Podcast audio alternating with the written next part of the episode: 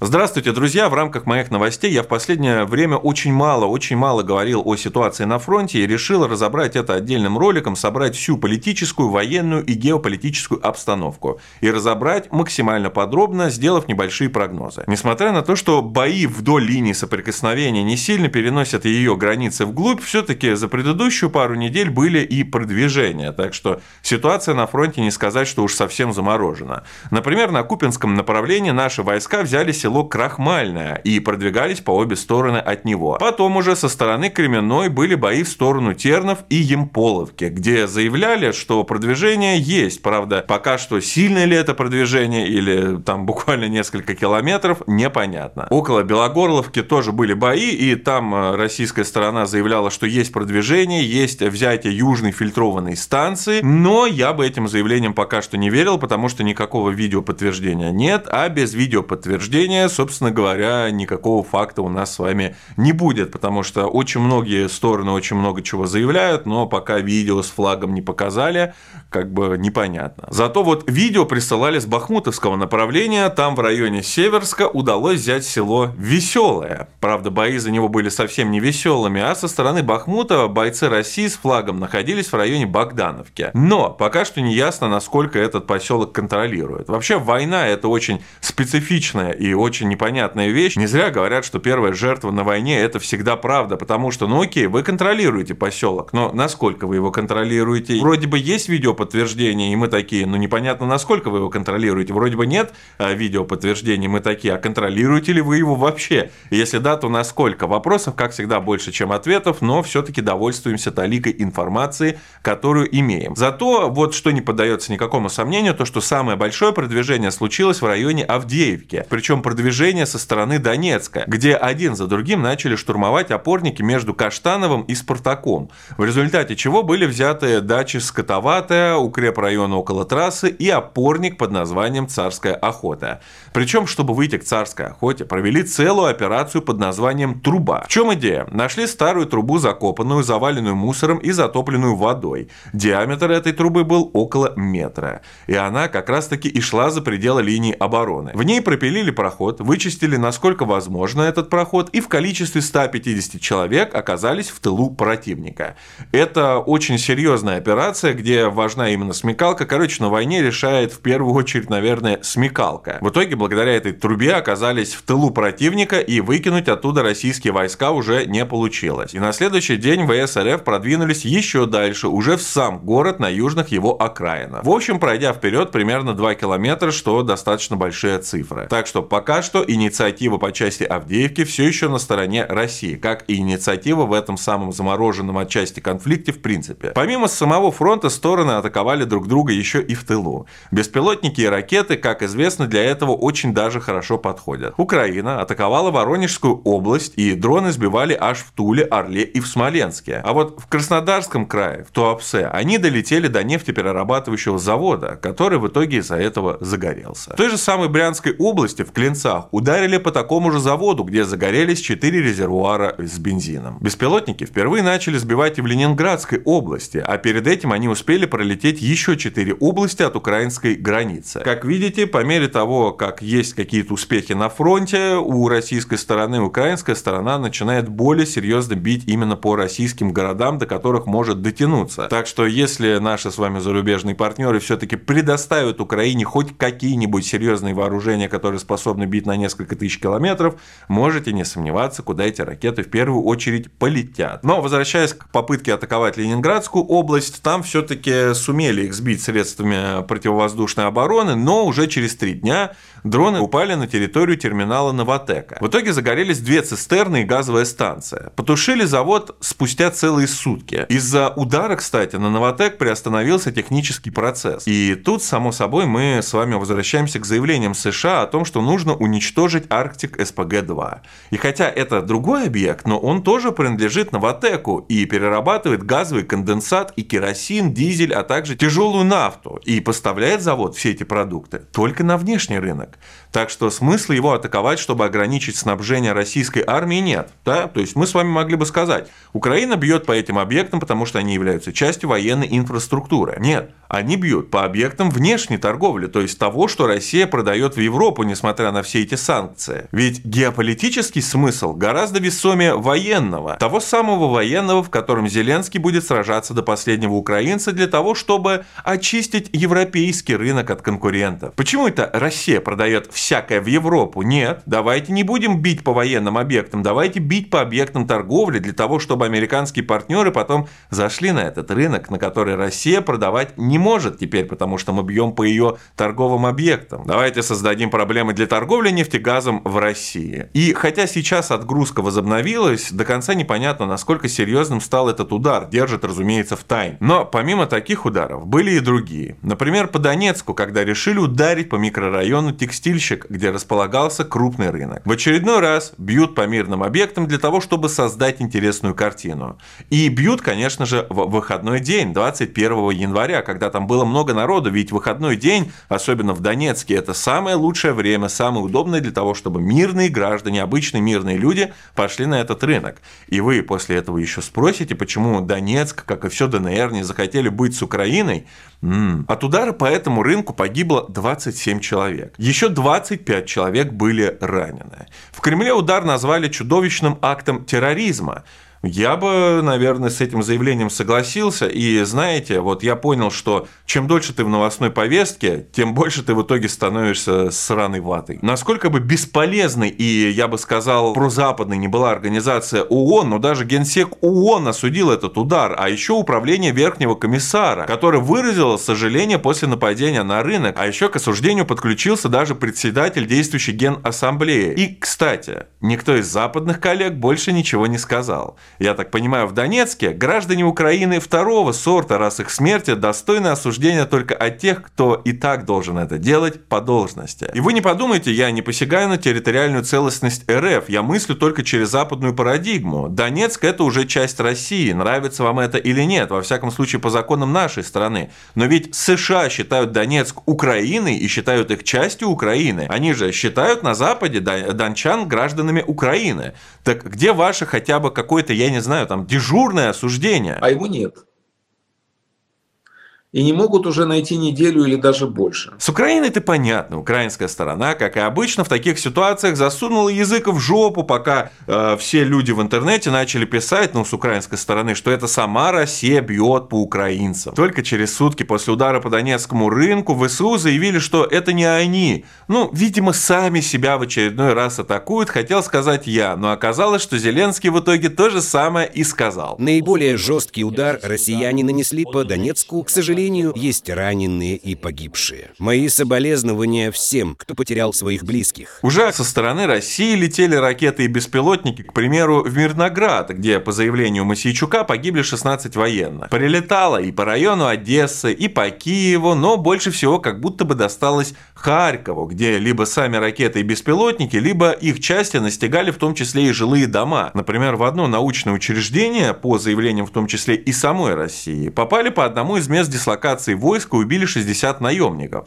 Правда, наемники были в основном из Франции. После этого, кстати, французского посла пригласили в наше Министерство иностранных дел, где заявили ему, что Париж несет ответственность за гибель своих граждан. А французский министр обороны на это сказал, что страна не может запрещать французам участвовать в боевых действиях. Я, кстати, напоминаю, что во Франции есть закон, который вообще-то запрещает наемничество. Но, ну да, у нас есть закон, который запрещает наемничество, но они туда едут что мы с ними можем сделать? Ну да, ну да, в очередной раз мы ни в чем не виноваты, мы ни в чем не при делах. Зато когда Стрелков едет на Украину, это является началом войны на Донбассе. Точно один Стрелков приехал и все. На неделе, кстати, с украинской стороны внезапно в ночь на 15 января заявили о сбитии Крыма самолета авиационной разведки А-50 и воздушного командного пункта ИЛ-22 Н. Кроме этих обрывков информации, больше ничего известно не было, пока военкоры не сообщили, что Ил все-таки вернулся в аэропорт Анапы. Ну, в Кремле в очередной раз сказали, что они не в курсе ситуации, и не стоит думать, что они действительно такие тупые, просто им невыгодно в данный момент это комментировать. Зато позже появилось предположительное фото с самолетом, и судя по количеству дыр, приземлялся этот самолет каким-то настоящим чудом. Надо снять какой-то фильм типа «Чудо на Гудзоне», не меньше. И с самого начала этой ситуации военкоры намекали на дружественное ПВО.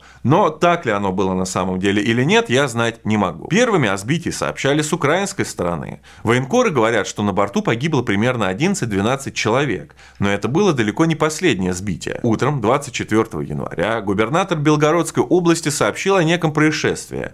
И оно сразу же стало резонансным. Потому что позже разные телеграм-каналы начали постить новость о том, что разбился транспортник Ил-76. После чего появилось уже и видео падения самолета в поле недалеко от самого города. Украинские СМИ, сославшись на свои источники, сообщили, что это работа ВСУ. То есть ВСУ сбили какой-то самолет. И появились сразу же предположения, что на самолете могли быть пленные ВСУшники, которых э, везли на обмен.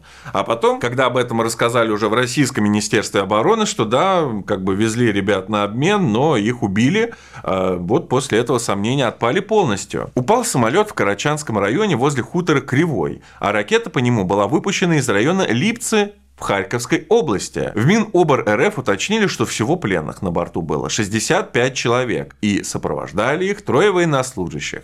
Еще шестеро человек составляли экипаж самолета. Все признаны погибшими. Картополов на трибуне Госдумы заявил, что, во-первых, летевший самолет был сбит ракетами типа Ирис-Т или ракетами Патриот. Во-вторых, за первым самолетом летел еще один самолет с 80 пленными, но после сбития его развернули. То есть готовился большой большой, очень большой по меркам войны обмен.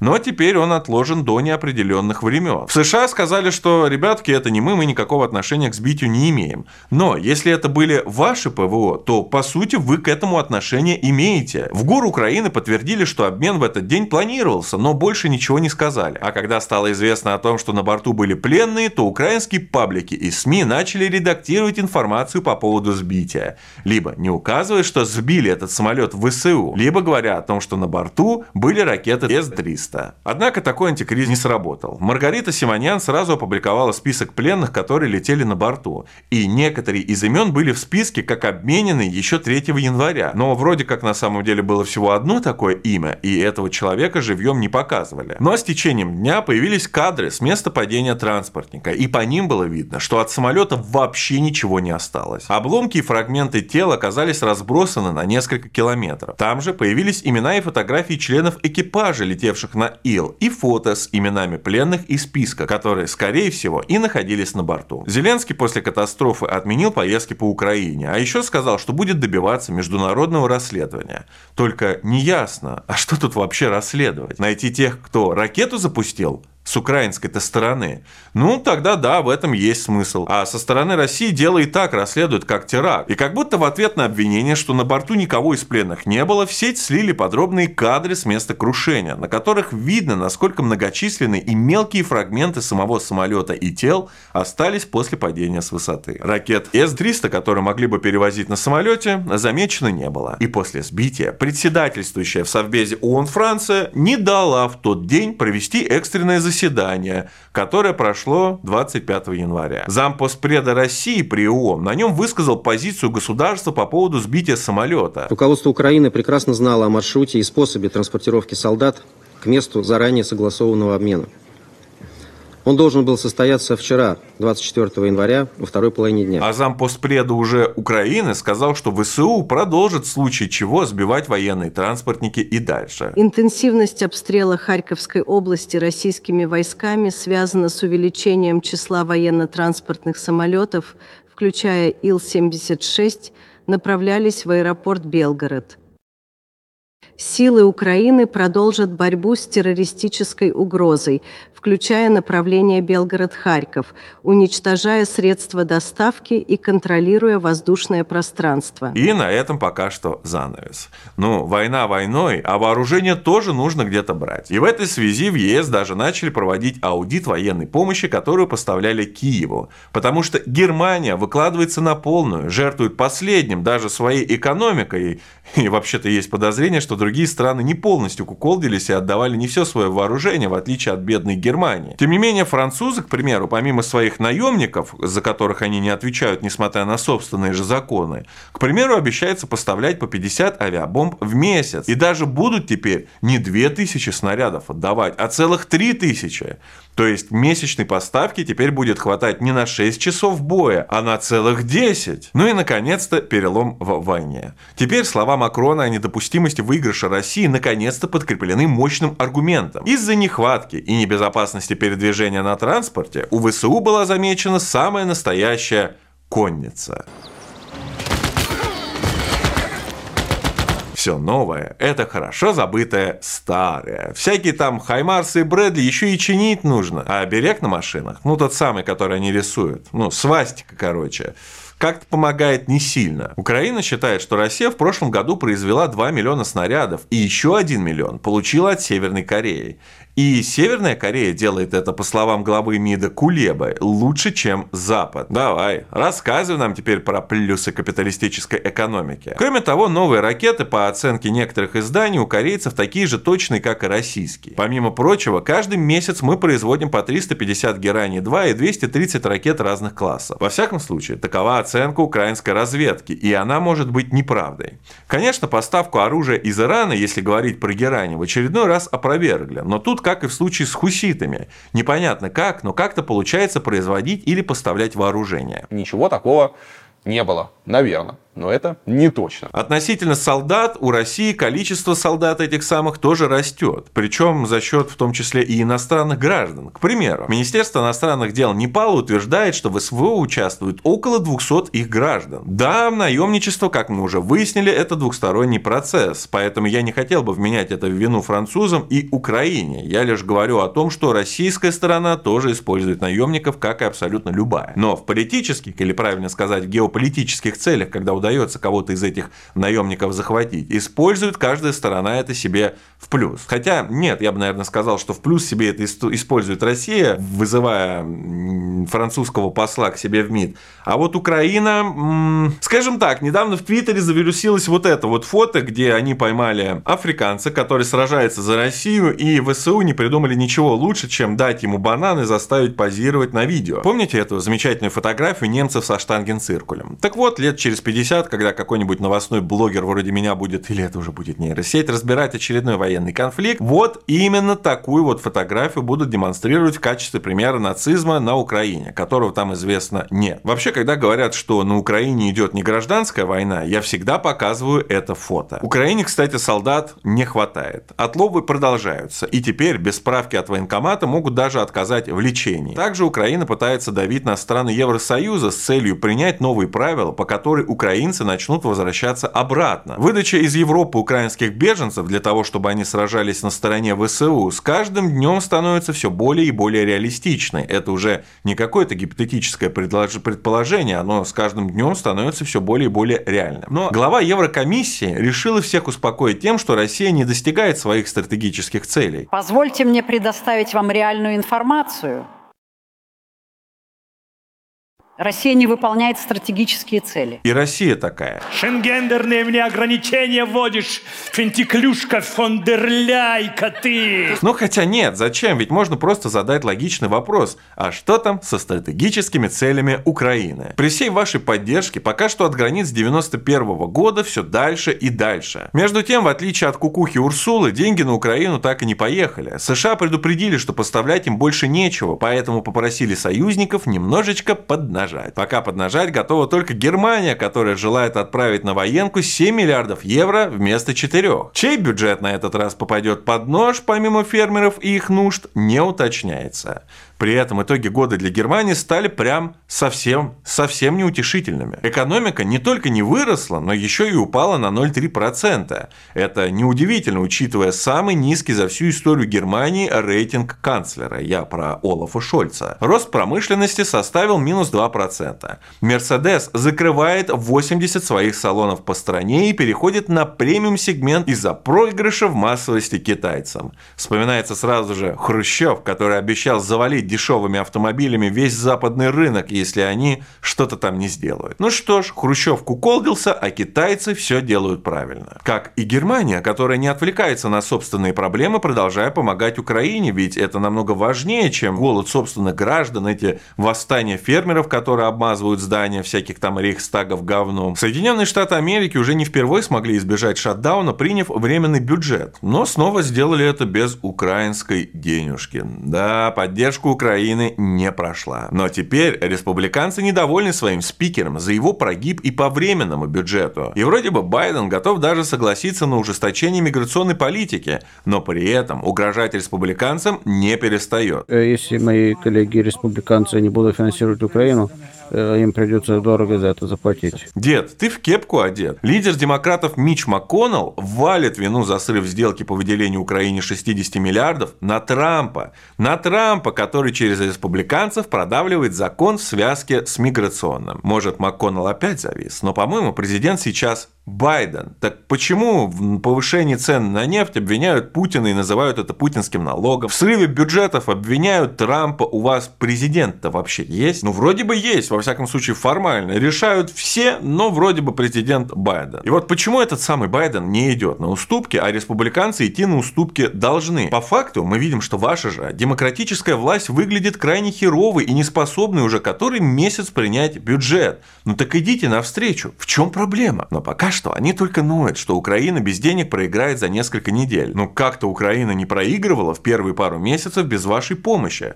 а тут внезапно полностью проиграет через пару недель. Не ждем, а готовимся. Хотя если такие трубы, по которым пробирались бойцы, есть по всей Украине, то победа обеспечена. Точно, есть же газотранспортная труба. Если в 2024 году контракт на прокачку не продлят, то можно будет ее использовать. Это, мне кажется, отличная идея. Собственно говоря, о деньгах, деньги не идут не только от США, но и от Евросоюза. Очередной прошедший форум в Давосе так и не приблизил страны к миру. Ограничилось все общими фразами о развитии и экономике. Прекрасный мир, мы строим невероятное будущее. Россию туда, кстати, не пригласили, а Китай пригласили, но он сам не пришел. И это восприняли как выбор позиции за Россию. Си Цзиньпин, братишка, мы этого не забудем. Формула мира, где Россия просто проигрывает, а Украина побеждает, может обсуждаться в очень узком круге стран, живущих в параллельной реальности. Присутствие России на этом празднике жизни вообще не обязательно. На форуме, как пишут в Bloomberg, Зеленскому должны были передать план Байдена, по которому время наступления для Украины закончилось и пора переходить к глубокой обороне. Что, по данным The Telegraph, она уже, кстати, и делает, строя свою линию Суровикина, над которой смеялись, а теперь она оказалась неплохим вариантом. В основном защищаться планируют на Донбассе. На форуме в Давосе, кстати, примерно представили картину войны на ближайшие года, и она, по их мнению, будет затяжной, безъядерный и сложный. Очень и очень сложный с точки зрения выделения денег из-за прихода к власти политиков нейтральных, ну или прихода к власти ярых противников войны. Но последние денежки в виде 50 миллиардов евро вроде как они согласовали, и Орбан типа не должен быть против, а если будет против, то его лишат права голоса. Такая вот демократия. Если ты голосуешь не так, как нам надо, то этого самого права голоса мы тебя лишим в угоду правильным людям с правильными черепами. Так что если Орбан не хочет разделить участь Берии, то должен голосовать за одно общее решение. Потому что с ЦК Европейского Союза шутки плохи. В последнее время шутки плохи и с НАТО. По какой-то неведомой причине все страны этой мирной организации начали говорить о подготовке к войне. Например, в начале года это сделала Швеция. В Британии высказались за мобилизационную подготовку нации к будущей войне. Норвегия тоже спрогнозировала столкновение с Россией на ближайшие несколько лет. Германия начинает подготовку к учениям, цель которых которых возможная война в 2025 году. Министр обороны Германии уверяет, что это Россия нападет через 5-8 лет. А в НАТО также заявили, что нужно готовиться к войне с Россией в ближайшие 20 лет. И Альянс вот-вот проведет крупнейшее учение со времен Холодной войны. Некоторые СМИ уже начали чертить карты, как Россия нападет в 1944 году. Причем на карте Швеция все еще не в НАТО. Спустя 20 лет, а Россия полностью покинула Донбасс и Крым. И по логике авторов, видимо, Россия такая, не, ну здесь мы проиграли, может тогда напасть на целый военный альянс? Да, блядь, отличный план, там точно будет военная нахуй победа. Не ждут, а готовятся, кстати, еще и три брата-акробата, которые решили построить проебалтийскую линию обороны. Звучит слишком похоже на казус Белли. Внезапно всем сразу стало страшно, и все начали готовиться. Ох, не к добру все это, не к добру.